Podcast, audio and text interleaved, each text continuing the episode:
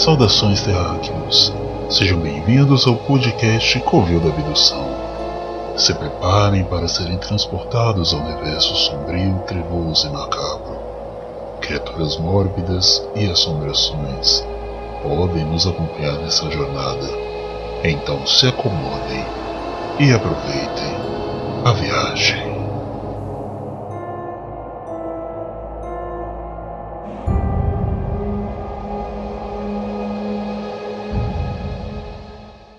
Saudações terráqueos, Luke Fernandes no comando da nave do Covil, sejam bem-vindos a mais um episódio. Hoje é a última sexta 13 do ano e nós vamos trocar uma ideia com o autor Gustavo Ferreri, que está a poucos dias de lançar o seu primeiro livro. Ele nasceu em 1996 aqui em São Paulo, onde vive com sua família. Começou a escrever ainda na adolescência e ele formou-se em rádio, TV e quer ser roteirista. Ele é super fã e apaixonado por diversas sagas como Harry Potter, Percy Jackson, Jogos Vorazes, Senhor dos Anéis e fã assíduo do André Bianco. Desde criança sempre gostou de escrever, inventar histórias e tinha um grande sonho: publicar um livro. E é com ele que a gente vai trocar ideia, como a gente já falou. Então, Gustavo, seja muito bem-vindo ao nosso episódio, ao nosso podcast. Boa noite, boa noite a todos. Muito obrigado pelo convite.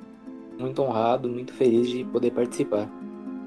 Imagina, cara, a honra é toda nossa. Você é um grande amigo nosso aqui do Covil. É uma honra ter você aqui conosco e para falar de um assunto bem legal que você deve estar feliz pra caramba. Se eu tô feliz, eu imagino você. Bastante. Então, bora lá começar o nosso bate-papo. Bora lá. Eu partilhei um pouco aqui da sua história, mas conta aí mais pra gente quem é o Gustavo, se apresenta devidamente, fica à vontade. Bom, vamos lá. Gustavo é um cara que tinha um sonho aí de publicar um livro, como você mesmo já falou, que sonho é meio doido. Eu sempre fui uma pessoa bem comunicativa desde pequeno, criava já umas historinhas lá na escola e tudo mais. Sempre gostava, eu era sempre aquele aluno que gostava de fazer várias redações e tudo mais. Professores pediam para fazer 25 linhas, eu era aquele cara que fazia de 30 para cima e, e ainda mais se deixasse. Sempre gostei bastante de, de ler. Desde pequeno aí minha mãe sempre me deu muitos livros. É... Ela sempre me incentivou para esse lado artístico, né? Porque escrever, ao meu ver, é uma arte. Aí depois eu comecei a fazer cosplay também, porque no começo eu era um pouco tímido. Eu sempre fui comunicativa, mas ao mesmo tempo eu era um pouquinho retraído, assim. Eu tinha dificuldade. Eu precisava de um empurrãozinho. Pegava meio que no tranco. Aí depois que eu comecei a fazer cosplay, é, deslanchei, assim, consegui me comunicar muito melhor. Então é isso, é, me formei em rádio e TV pela FIANFAAN, pretendo trabalhar aí com roteiro, é isso. Legal, bacana. Você já falou aí que teve uma grande influência, né, da, da sua família, da sua mãe. Então, podemos dizer que foi assim a sua porta de entrada na vida de leitor? É, ou se não, como é que você se habituou, assim, a gostar de ler e, por consequência, se aventurar também na escrita?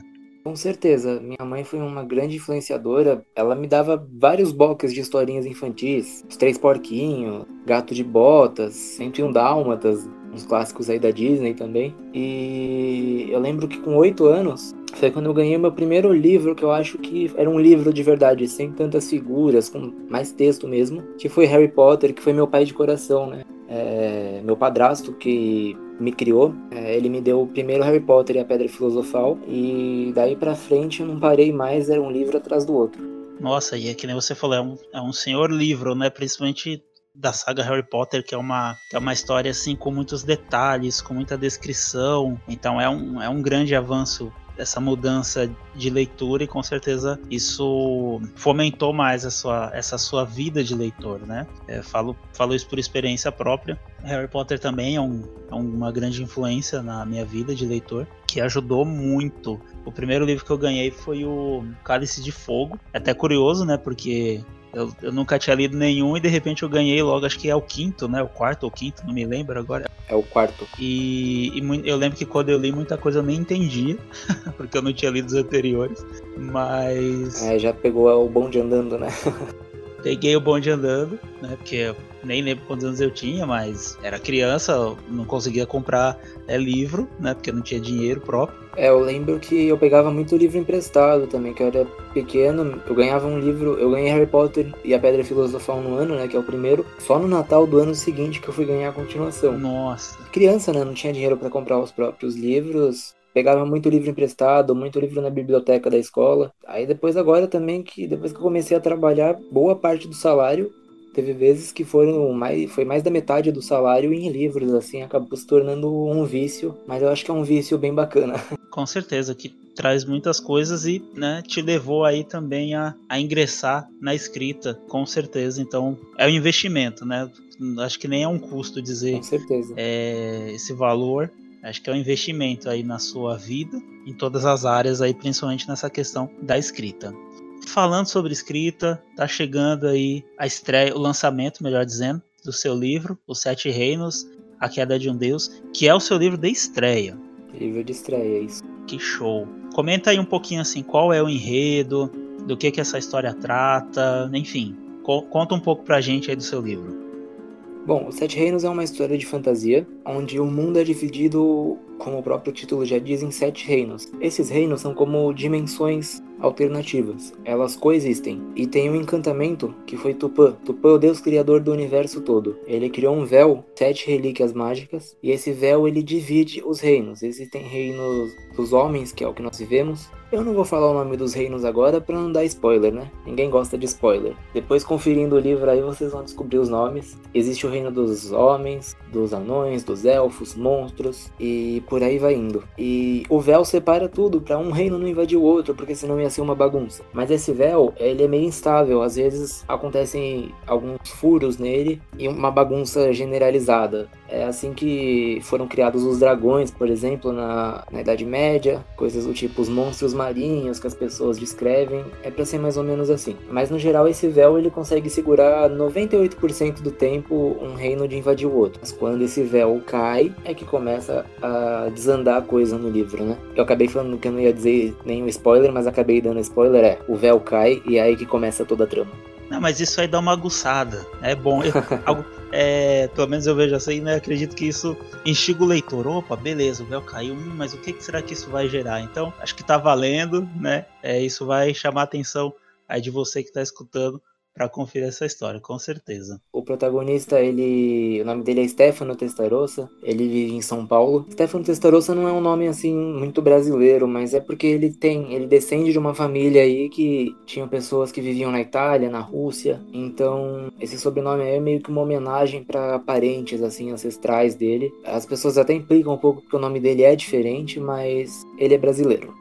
Sim, e tem toda uma explicação, que nem você né, acabou de, de partilhar aí sobre essa questão da origem do sobrenome, né? Que bacana. Então é uma história, assim, cheia de, de elementos da fantasia. É, eu pesquisei bastante sobre vários tipos de, de mitologias, contos, né? Eu peguei desde mitologia nórdica até mitologia tupi-guarani, porque as pessoas dão muito valor pra, assim, civilização que veio greco-romano, né? Você pode ver que no nosso dia a dia tem muitos elementos da mitologia grega grega, por exemplo, a palavra cronômetro, né, que é para medir o tempo, vem de Cronos, que era o, o titã, deus titã, que controlava o tempo e por aí vai indo, né? Então, assim, as pessoas usam muito mitologia grega, romana, às vezes um pouco de mitologia nórdica. Elas comemoram muito Halloween, mas, por exemplo, dia 31 de outubro é dia do Saci também. E a gente tem nossas próprias lendas, eu acho bacana a gente dar valor para a cultura brasileira porque ela é muito rica também e ela é pouco explorada. Então, apesar de eu ter usado elementos estrangeiros também, eu procurei usar alguns elementos do nosso folclore, da nossa cultura, da nossa raiz, né, que seriam os povos nativos do Brasil mesmo.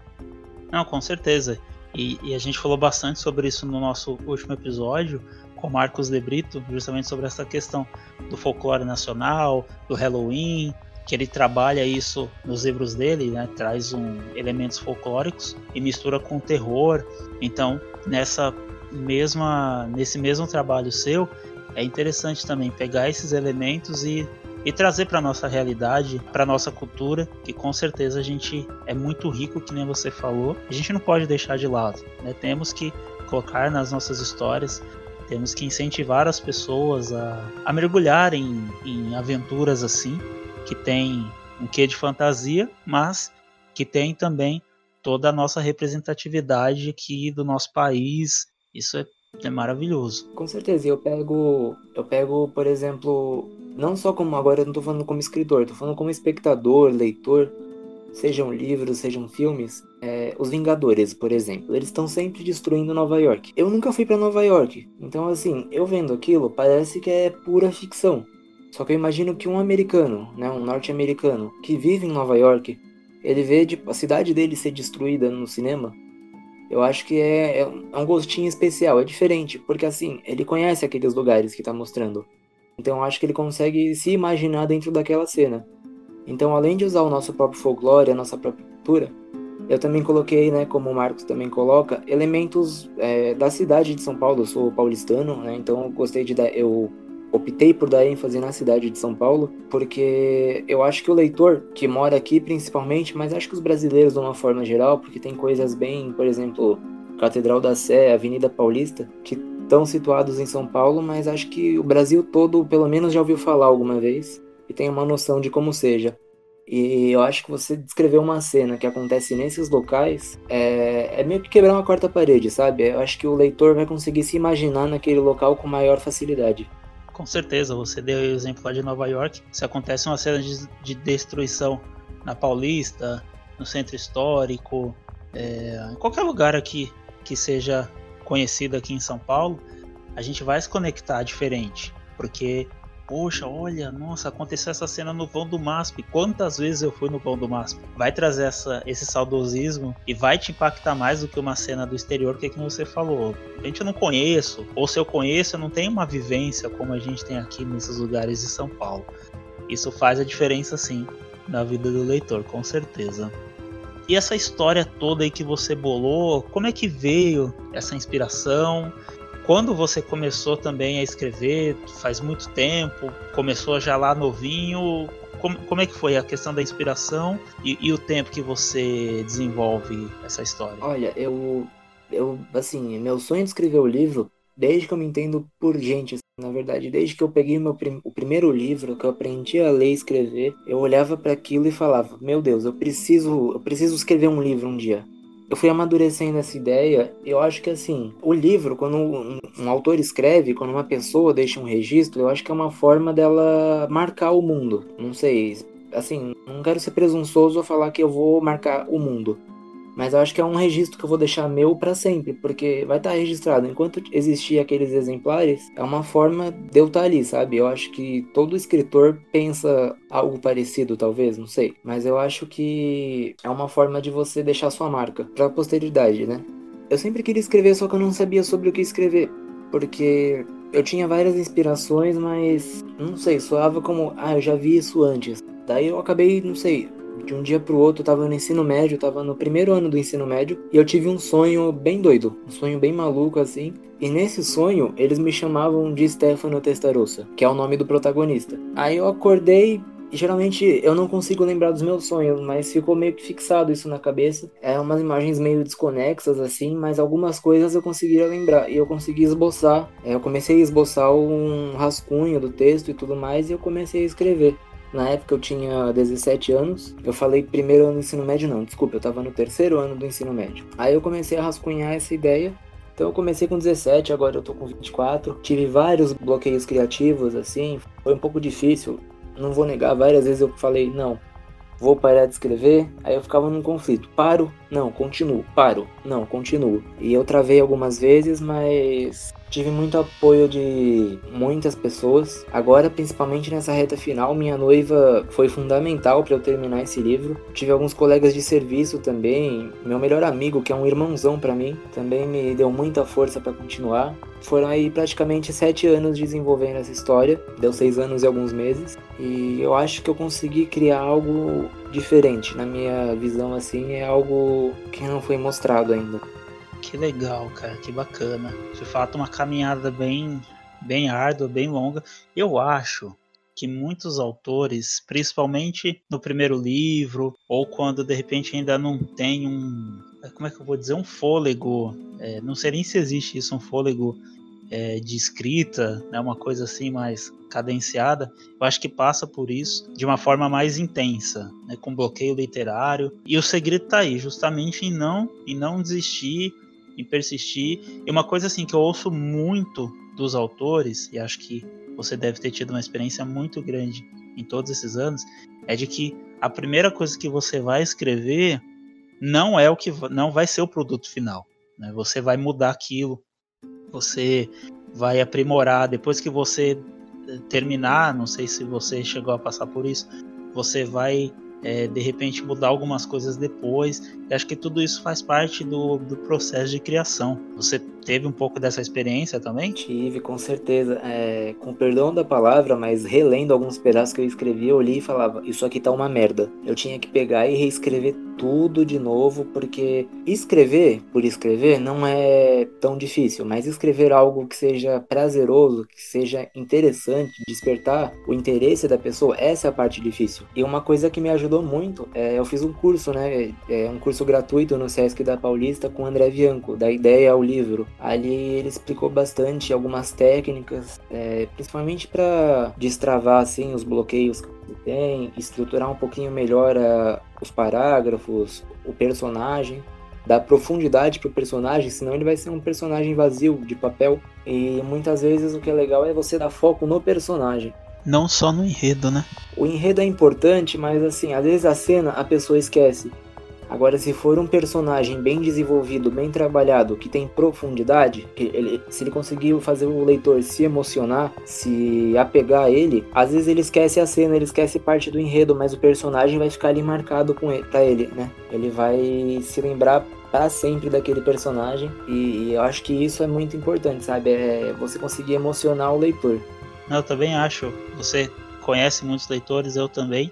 E é normal a gente ver as pessoas comentarem: ai, personagem tal, nossa, mexe comigo, eu gosto dele. E, e, você pensa: caramba, esse personagem saiu da cabeça de uma pessoa e, e impactou tantas outras. É, é, é, meio louco falar disso, né? Porque você percebe a grandiosidade que é trabalhar num personagem bem complexo ao ponto de causar isso nas pessoas. Quantas pessoas não têm um personagem literário que, que gosta, que mexe de alguma forma? E é, é essa profundidade que você comentou que eu acho que acho não que faz a diferença né, na vida do leitor e marca para sempre a vida dessa pessoa. Talvez, como você falou, talvez ela possa esquecer mais ou menos um pouco da história. Depois que a gente lê um livro, a gente acaba esquecendo alguns detalhes, mas com certeza não vai esquecer do personagem. Até porque a cena é muito rápida, né? É, eu procurei escrever de uma forma muito dinâmica, então tem sempre alguma coisa acontecendo. É, talvez algumas coisas a pessoa acabe esquecendo, mas o personagem ele tá ali com você o tempo todo. Então ele tem que ter a profundidade para poder cativar o leitor, né? Que senão o livro vai parar no cemitério dos livros esquecidos, né? E além de todo esse trabalho que você teve na escrita, não foi só isso. Porque afinal todo o processo da produção foi feito de forma independente, totalmente né, você que, que esteve à frente de tudo. Desde a capa, a fazer a diagramação. Como é que foi essa sua experiência depois de escrever o livro, de ainda passar por todo esse processo de todo o restante do desenvolvimento do livro? Cara, foi muito mágico. É como se eu tivesse colocado um filho no mundo e é como se eu tivesse visto ele crescer aos pouquinhos, sabe? Até chegar na fase adulta. É uma coisa muito mágica. Eu não sabia nada de diagramação. É, eu sabia, no máximo eu sabia era fazer normas da BNT para formatar TCC ou coisa do tipo. Nesse aspecto, o YouTube me ajudou demais. Eu achei algumas videoaulas, eu não vou lembrar o nome do canal agora. Mas assim, achei videoaulas. Tem um canal para fazer as capas. Eu lembro que o nome do canal é O Capista. Ele ensina lá a fazer a formatação da capa, tudo certinho. E agora o que eu usei para diagramação do miolo mesmo, eu não me lembro o nome do canal. Mas ele ajudou demais. Aí fazer a diagramação foi muito divertido porque às vezes você manda, de repente você está trabalhando com uma editora. Eu não estou trabalhando com editora, né? Eu fiz tudo de forma independente, desde o, da escrita até o processo de impressão. Fiz tudo, trabalhei em parceria com uma gráfica, mas eu não tenho editora contratei alguns amigos para fazer a revisão do livro, porque isso daí é a parte mais detalhada, assim, né? Se o livro às vezes não for. Ele tá bem escrito, a história é boa, mas, por exemplo, ele tá cheio de erro de pontuação. Às vezes você acaba escrevendo uma coisa errada, uma, digita errado, ou não estrutura bem o parágrafo, aí tem que ter um profissional bem capacitado para fazer isso, né? Então eu contratei algum, o serviço de alguns amigos que são formados em letras para poder fazer essa revisão. Mas aí eu fiz a diagramação e às vezes você trabalha com uma editora e eles vão fazer a estética e o resultado final eu já conheço alguns escritores independentes, nem eu, que já tentaram trabalhar com editora e acabou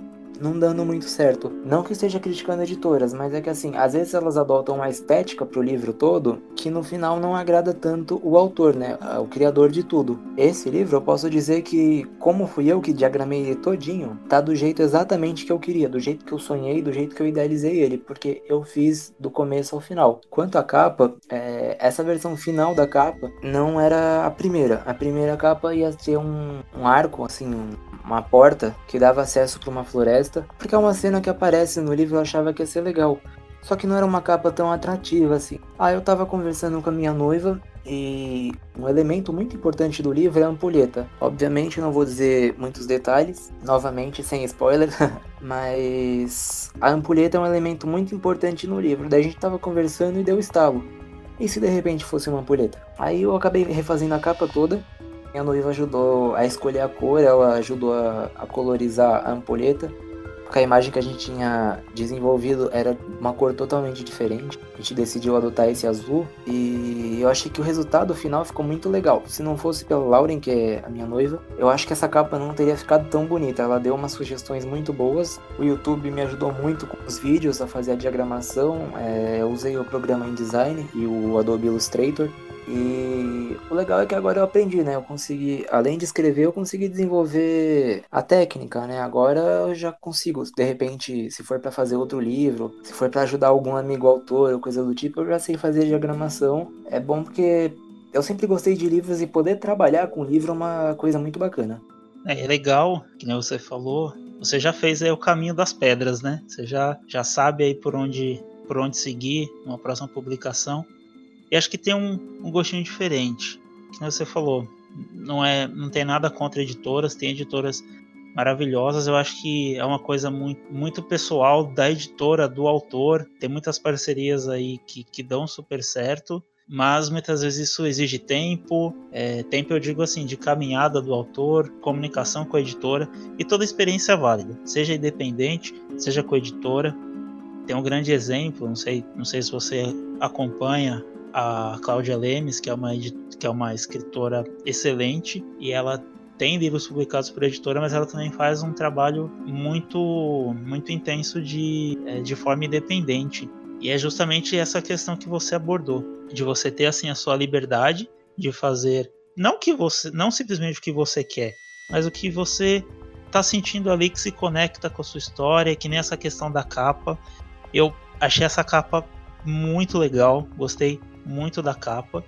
Você olha, nem eu não li a história ainda, mas você já imagina. Essa, pelo menos eu sou assim.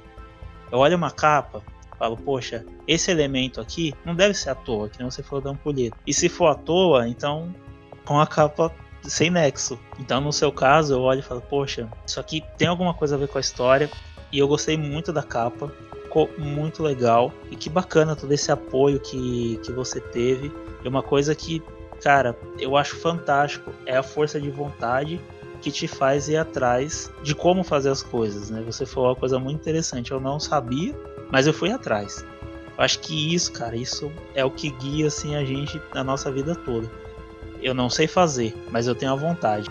Essa força de vontade para você superar seus limites, cara, eu acho que não tem preço que pague isso. Eu acho que você sempre tem que estar disposto a dar cara a tapa. Eu sou muito assim. É... Às vezes eu converso com alguém, a pessoa fala, você sabe fazer tal coisa? Olha, eu não sei, mas me dá um tempo que eu posso descobrir como é que faz. Às vezes eu pesquiso, o YouTube hoje em dia ajuda muito. Eu às vezes brinco que no YouTube você aprende a fazer uma cirurgia. Obviamente você não pode sair cortando as pessoas, né? Mas hoje em dia o YouTube ensina de tudo. Se você souber procurar, se você tiver paciência, se você tiver persistência e achar um conteúdo bacana, você aprende a fazer muita coisa no YouTube tanto agora, o YouTube me ajudou tanto como escritor quanto como cosplayer. É, para fazer alguns acessórios, coisas do tipo, técnicas, costurar, coisas assim. O YouTube ensina e ajuda demais. Se você tiver a boa vontade de procurar, como eu falei, souber dar a cara a tapa, ter a coragem para fazer isso, você vai longe. E você é um exemplo disso, tá aí. De um desejo. Ah, obrigado. Ah, não, sério, cara. Eu quando você me, me mostrou a capa, eu falei, cara, que incrível. E aí você foi partilhando todo esse processo onde você deu a cara a tapa, como você mesmo falou. Eu fiquei, cara, que incrível, maravilhoso. Então, assim, você é um grande exemplo disso, sem dúvida. De um sonho, você foi lá, além de escrever, deu toda essa volta aí na, na pesquisa, na criatividade, na persistência. Eu imagino que não foi nada fácil, mesmo depois de ter escrito, todo esse processo também não deve ter sido nada fácil, deve ter dado vontade de desistir também. Mas, cara, perfeito. E você falou aí de cosplay, que aliás, gente, procura depois, depois no final você vai deixar nas suas redes sociais. Procura o cosplay desse os cosplays desse rapaz. Cara, é incrível. Esse cara é demais, gente. Eu sou muito fã dele. Ele é escritor, ele fez todo esse trampo. E os cosplays que ele faz, meu, é maravilhoso. Cosplayers, né? Eu tô, eu tô falando tudo errado. Eu tô emocionado de falar com você, eu tô falando tudo errado. Sério, é muito bom, cara. Valeu. Assim eu fico emocionado também, poxa, tá me deixando tímido. Não, você merece, cara. Sério, é muito bom mesmo. Obrigadão. Você é cosplay. É, eu sou cosplayer. Cosplayer, isso, tá vendo? É, cosplayer é quem faz o cosplay. ah, tá, perfeito. É, eu não conheço assim muito bem os termos, mas eu acho fantástico. Nós temos a Babi aqui do Covil que também faz e também manda, su manda super bem. E você, como tem esse lado aí com essa arte, durante o processo da escrita do seu livro, você pensou assim nos personagens, sendo alvo de cosplayers, falei certo, né? É, é alvo de cosplayers, sim, isso.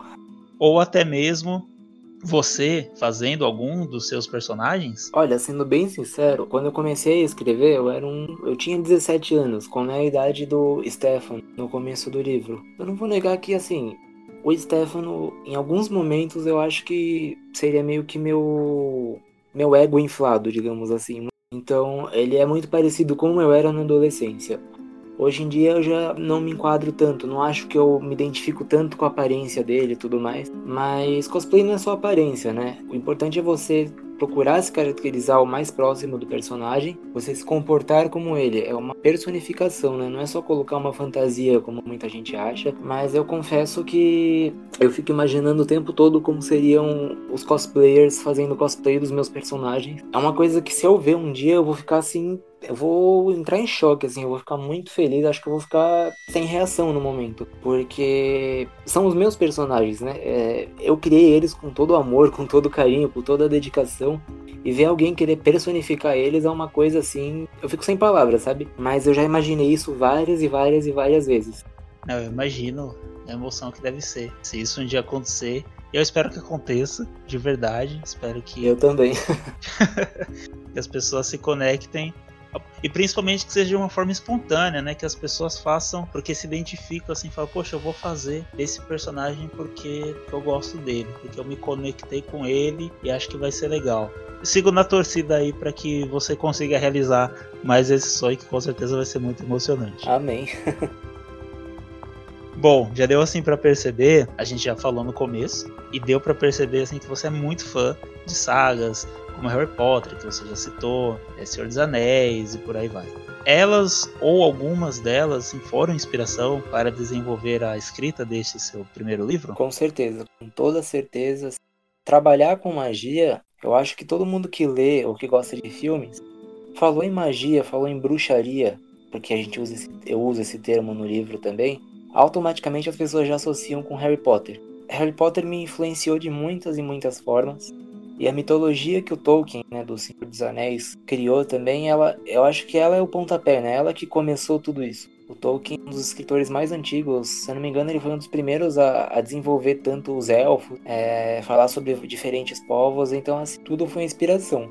E o estilo de escrita, eu procurei definir bem o meu estilo de escrita. E eu acho que uma grande influência foi o Rick Riordan, o autor de Percy Jackson e os Olimpianos, né, os Heróis do Olimpo, e algumas outras sagas. Inclusive eu tô lendo uma saga dele agora, que é Magnus Chase e os Deuses de Asgard. Tô no primeiro livro, que é A Espada do Verão. Eu tô gostando bastante. Eu acho que assim, não gosto muito de comparações, porque eu acho que cada escritor tem o seu estilo tem a sua forma de contar histórias. Eu não gosto muito de comparações que assim, o Rick Riordan ele tem uma grandeza que se eu, se eu tiver 1% da grandeza que ele tem um dia, eu já vou me considerar o escritor mais feliz do mundo.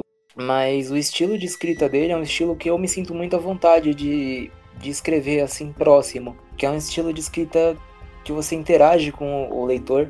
É muito dinâmico. Às vezes você não detalha tanto o cenário, mas detalha muito a ação. E tem sempre alguma coisa acontecendo, não é aquele livro que é parado. O Tolkien. O Tolkien é um escritor sensacional. Ele criou vários mundos assim, nos mínimos detalhes.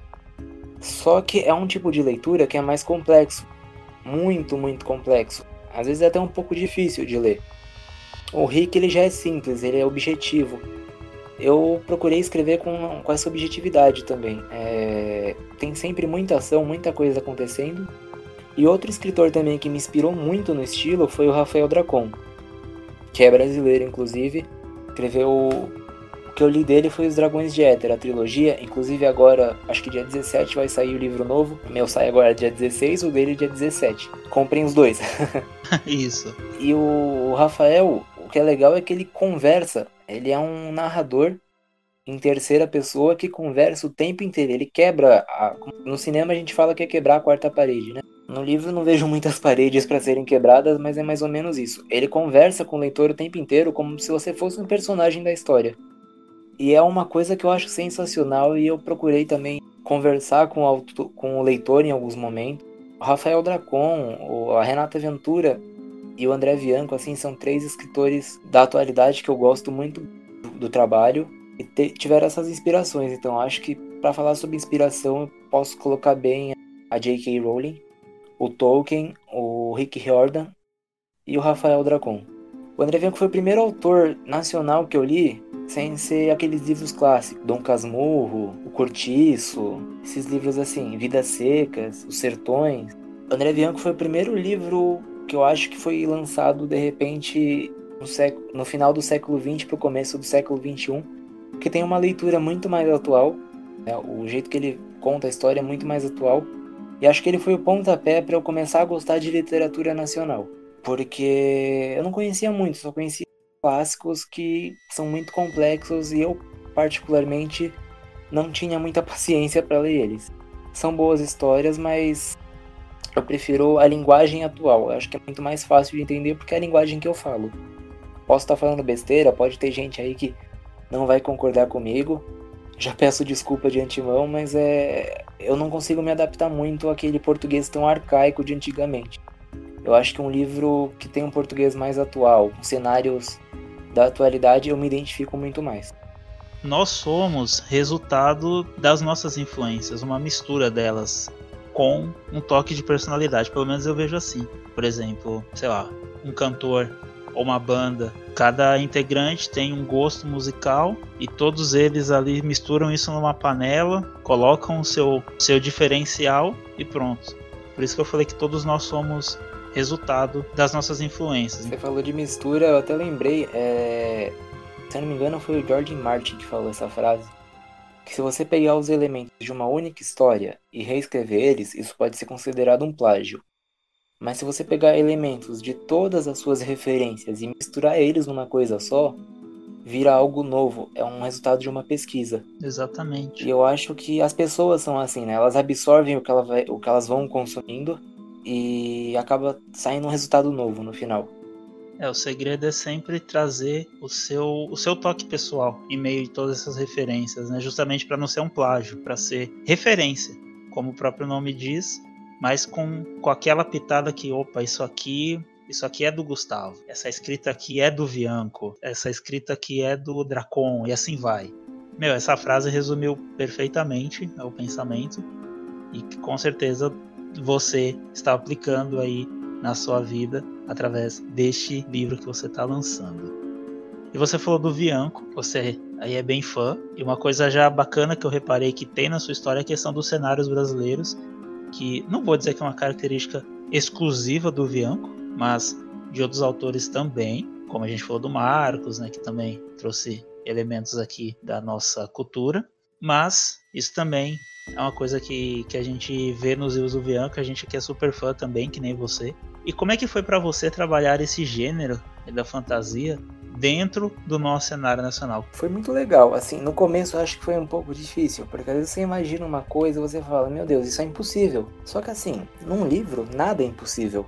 eu tô escrevendo, eu vou escrever do jeito que eu quero a cena e vai acontecer daquele jeito, porque eu tô criando aquela história, né? Às vezes eu ficava me julgando, sabe? Eu vou usar esse cenário? Não, não vou usar. Eu vou usar, não vou usar. Mas no final acabei usando.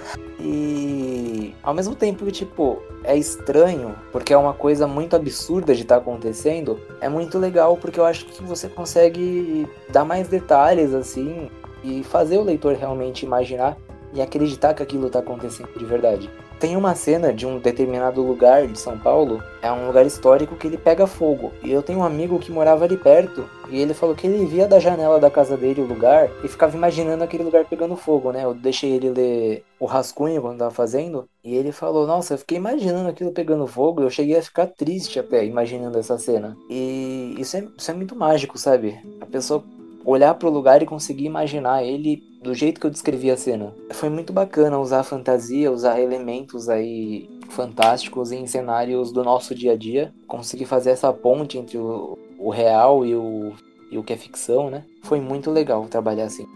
Poxa, que legal. Essa é a grande sacada do, dos autores e acho que cada vez mais os autores nacionais têm que colocar esses elementos nas suas histórias, aqueles que quiserem, claro. O autor é livre, ele pode fazer o que ele quiser.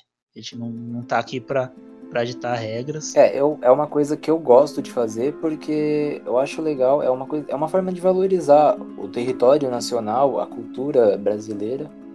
Mas não é, eu não tô ditando regra, né? Cada um escreve do jeito que quiser, você tem Sim, claro. as asas da imaginação aí, você é livre para voar pro lado que você quiser. Com certeza. quiser criar uma, uma cidade totalmente fictícia, você não precisa escrever sobre São Paulo, não precisa escrever sobre Nova York, sobre Londres. Se quiser criar uma cidade assim totalmente da sua cabeça, você pode e, e tá certo também. Não tem certo ou errado, né? Tudo é certo. Com certeza. Aqueles que se conectam, que nem você se conecta com o cenário nacional e com a fantasia, então que escreva. Aqueles que se conectam o de outra. O importante é escrever. Exatamente algumas vezes aqui no nosso bate-papo, talvez você reparou, né, mas eu citei, ah, Gustavo e o seu primeiro livro. A gente tem projeto aí para um próximo livro, mais livros, como é que tá aí? Você já pensa sobre isso? Eu comecei a rascunhar mais dois livros. Uma história é ligada e ela faz parte do universo dos Sete Reinos. Esse primeiro livro, ele tem uma história fechada. Ela tem começo, meio e fim. Algumas pontas são soltas. Ele é um universo que pode ser expandido, então assim, dá para escrever outras histórias do mesmo universo. Mas esse livro é uma história fechada. Eu comecei a rascunhar mais duas histórias, uma tem ligação com Sete Reinos, a outra é um estilo totalmente diferente. Mas vamos ver como vai ser a aceitação desse primeiro livro. Eu demorei quase sete anos para escrever ele. Se a aceitação dele for boa, espero que seja, vai ser. Vamos jogar aí pro universo. Dependendo de como for, vai que eu consigo um gás assim maior e eu consigo amadurecer a ideia aí dessa, dessa outra história que tem ligação. E de repente eu consigo tirar aí do fundo da gaveta esses dois rascunhos. Ultimamente está sendo bem difícil escrever, é, eu não consigo me concentrar, essa coisa da pandemia toda desanima um pouco, sabe? Mas a gente tem que ter fé que tudo vai melhorar. Vamos ver. Se eu conseguir amadurecer as ideias, eu acho que teremos mais dois livros aí. Que legal, poxa, aí todo Covil já fica na torcida para que consiga, para que você consiga trabalhar mais histórias, que, que a aceitação desse seu primeiro livro seja muito boa. De fato, é desanimador sim, esse período sombrio que a gente está vivendo. A vida nunca é fácil, seja qual período for, mas né, esse ano, tudo que a gente está vivendo desanima mesmo faz a gente perder um pouco a esperança, mas a gente tem que de alguma forma tentar seguir em frente. E acho que essa experiência sua do lançamento que está por vir vai ser bem reconfortante, tendo feedback das pessoas, e isso vai incentivar, com certeza te animar a continuar vai ser lançado daqui a alguns dias. Vai ser no dia 16 de novembro, lançamento oficial, certo? Bem depois das eleições, vai estar tá todo mundo feliz ou todo mundo triste. Vamos aí comprar o livro para se distrair. né? Já esfriar um pouco a cabeça. Porque... Né? Não é? As eleições ultimamente têm tomado um lado aí tão polarizado, né? Nossa. Vamos fugir um pouquinho da realidade. Se a realidade está um pouco estressante, vamos ler um livro para relaxar, vencer os sete reinos. E é isso.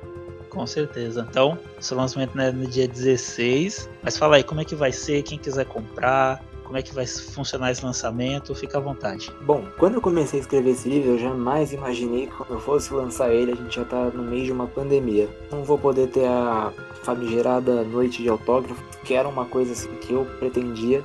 Fiquei um pouquinho frustrado com isso. O livro tá aí pronto, não vou ficar segurando ele, vou publicar logo, dia 16 já tá aí. Ele tá disponível para venda na versão física pela Amazon e tem o e-book também do Kindle. E você pode adquirir comigo também pelo Instagram. Meu Instagram é autor Gustavo Ferrelli. Ou pelo meu Instagram pessoal também, pode mandar mensagem falando sobre o livro que eu também vou responder. Pode falar valores aqui também? Pode, pode falar o que você quiser aqui, meu querido. A casa é sua. Ele está disponível na plataforma da Amazon por 40 reais. Tanto na Amazon quanto comigo é 40 reais. O Kindle tá 10 reais. O precinho é mais acessível. De repente, quem não consegue comprar a versão física ou prefere a versão digital, tô dando essas duas oportunidades aí. Se pedir pelo Instagram, a gente pode combinar uma entrega de repente no metrô, coisa do tipo, ou eu envio pelo correio também. Então, você que tá ouvindo, curtiu, procura o Gustavo. Uma coisa que eu quero já deixar aqui frisado, essa questão da valorização do autor nacional, do autor independente. Você que nos escuta e já conhece o trabalho do Covil sabe disso, Gustavo sabe disso. Covil incentiva bastante o cenário nacional o cenário independente. Por isso que a gente está aqui trazendo Gustavo para falar do seu trabalho, porque ele também é o nosso amigo. vou deixar o exemplo do Gustavo aqui mais uma vez. Você me corrige, Gustavo, se eu por acaso estiver errado. O primeiro evento que você foi, que a gente produziu, foi o segundo Terror em Todo Lugar em 2016, na Biblioteca do Vila Lobos, estou certo? Está certo, inclusive eu gostaria de agradecer, porque acho que foi o primeiro evento dedicado, sem ser Bienal do Livro, que é um evento assim gigantesco, às vezes ele acaba sendo frio, porque é tanta gente que conversar com tantos autores, os autores não conseguem dar tanta atenção. No Terror em Todo Lugar foi um evento super bacana, é, foi em um auditório, né, lá no Vila Lobos, e foi super aconchegante, assim, te abraçado por cada autor que participou ali. Foi assim, o evento que abriu as portas foi um mundo novo para mim, porque depois desse evento eu conheci várias pessoas e assim, parece que a minha cabeça, todos os cadeados que estavam fechados, eles se abriram, mostraram assim, é como eu falei, um mundo totalmente novo pra gente é uma alegria. A gente faz os eventos justamente para isso, para que as pessoas tenham a experiência como leitores mas também para algo que muitas vezes a gente nem sabe, né? Por exemplo, quando a gente fez o evento, eu não pensei, ah, vai ter alguém lá que de repente vai se conectar com vários autores para poder escrever o seu livro. A gente não sabe, a gente lança um, um projeto no universo, mas com todas as boas intenções possíveis, e uma delas é essa. Então, assim, você que está ouvindo, se você tem um sonho, tá aí a história do Gustavo. Ele foi nesse evento, a gente se conheceu lá. Foi um, uma coisa que abriu as portas para ele, como ele mesmo disse há pouco, e tá aí, realizando um sonho. Então, assim, não importa quem você seja, os recursos que você tem, basta você acreditar no seu sonho e seguir em frente. E o Covil fica muito feliz por ver esse sucesso, celebra esse sucesso. Você é um cara incrível que deu a cara a tapa, como você mesmo falou, que foi atrás. Incrível, parabéns. A gente fica muito orgulhoso de verdade de ter te impactado de alguma forma e de, de tudo isso que você fez durante todos esses anos, vem fazendo e vai fazer. Fica esse exemplo. Não importa o seu sonho, se você quer, cara, vai lá. E claro, conta com o Covil, como o Gustavo tá contando agora. Com certeza. Inclusive, eu até tava vendo a foto hoje que do sorteio que tu ganhou um livro. Eu falei, caramba, que legal, 2016, né? Como como o tempo passa.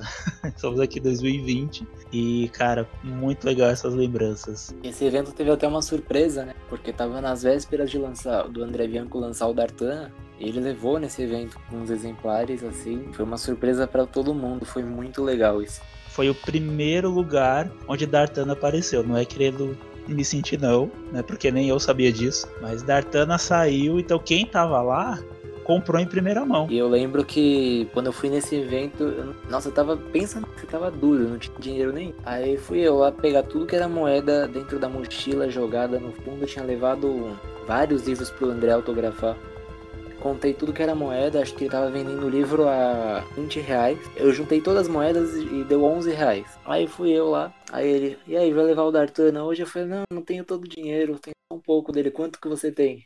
Aí eu falei, ah, tenho 11 reais. Ele, ah, eu não vou deixar você voltar para casa sem o livro por causa de 9 reais, né? Ele pegou o livro e deu na minha mão. E foi uma coisa que marcou demais, assim.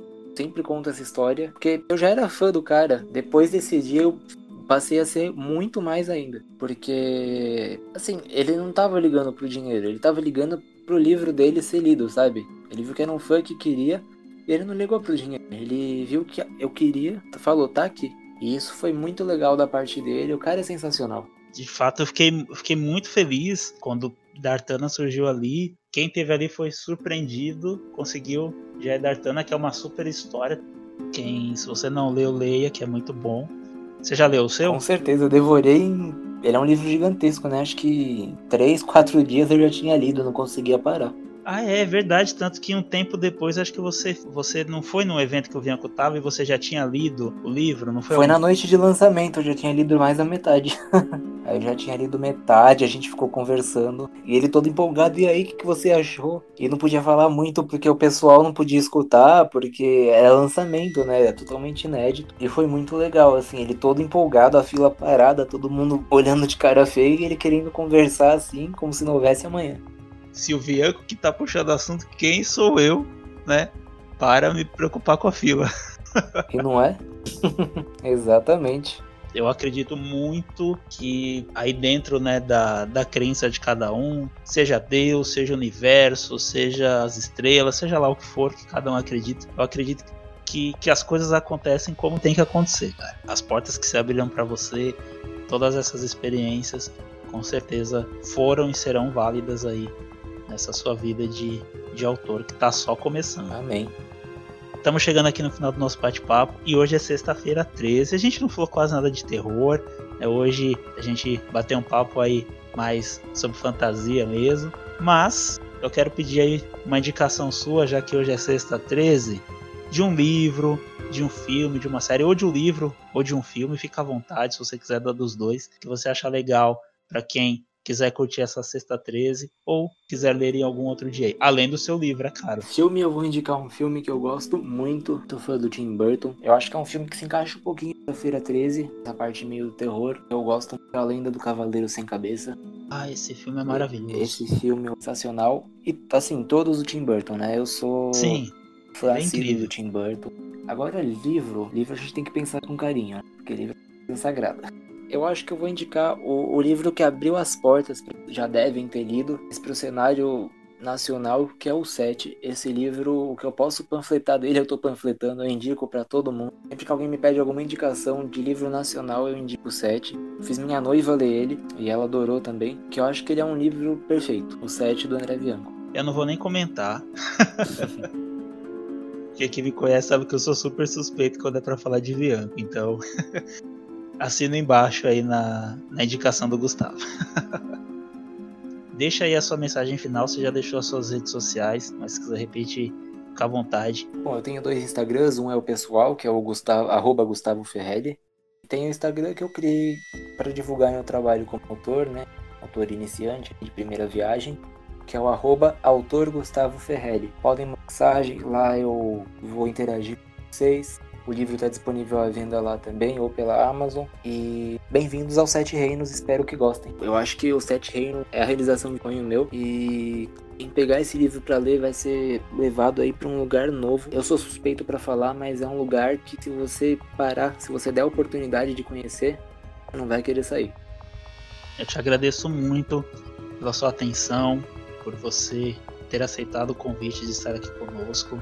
Agradeço principalmente pela pessoa incrível que você é, pela amizade que a gente criou juntos e por conta de todo esse universo que nós amamos. Então, agradeço demais a sua atenção, seu carinho com a gente e saiba que as portas do Covil estarão sempre abertas. Conte conosco para o que você precisar. na nossa bio lá no Instagram também tem o link para comprar o livro do Gustavo, então entra lá Cara, muito obrigado. Quando você quiser voltar aqui. Muito, muito, muito obrigado. Imagina, cara, quando você quiser voltar, é só falar, casa tá aberta. Meu muito obrigado, sucesso, conte conosco aí na divulgação e muito sucesso, cara, com o seu livro, com próximos livros que de fato seja, continue, melhor dizendo, sendo uma experiência marcante aí para você. Muito obrigado e de coração, muito obrigado por abrir as portas, muito obrigado por ter organizado terror em todo lugar. Falei, ele deu o pontapé para eu conhecer muita gente e, e ver que a publicação independente era um possível. Olha, eu só tenho a agradecer. Tô, me sinto muito honrado de ter convidado. Muito obrigado mesmo. Imagina, cara, a honra é toda nossa. Tamo juntos e até a próxima. Até a próxima. Valeu, meu querido. Você gostou desse episódio? Então compartilhe com seus amigos para que o trabalho do Gustavo possa chegar a mais pessoas. Vamos fomentar a nossa literatura nacional independente. Ele conta com você, nós contamos com você, então divulga, compartilha com os amigos para que essa nossa rede cresça cada vez mais. Lembrando que nós estamos nas redes sociais, Twitter, Instagram e Facebook pelo arroba Covil da Abdução. O nosso e-mail é covildaabdução.gmail.com Pode enviar uma mensagem para nós, sugestão de pauta, o que, que você está achando dos episódios. Sua opinião é muito importante. Boa sexta-feira 13 a todos. Não maltrate os animais, nem os gatos pretos, nem qualquer outro gatinho. Fim da viagem, saudações terráqueos e até a próxima. Bibliografia deste episódio: Site Scooby, página do autor Gustavo Ferreri www.scooby.com.br. Roteiro e apresentação: Luke Fernandes. Autor convidado: Gustavo Ferrelli. Gravação e edição: Luke Fernandes.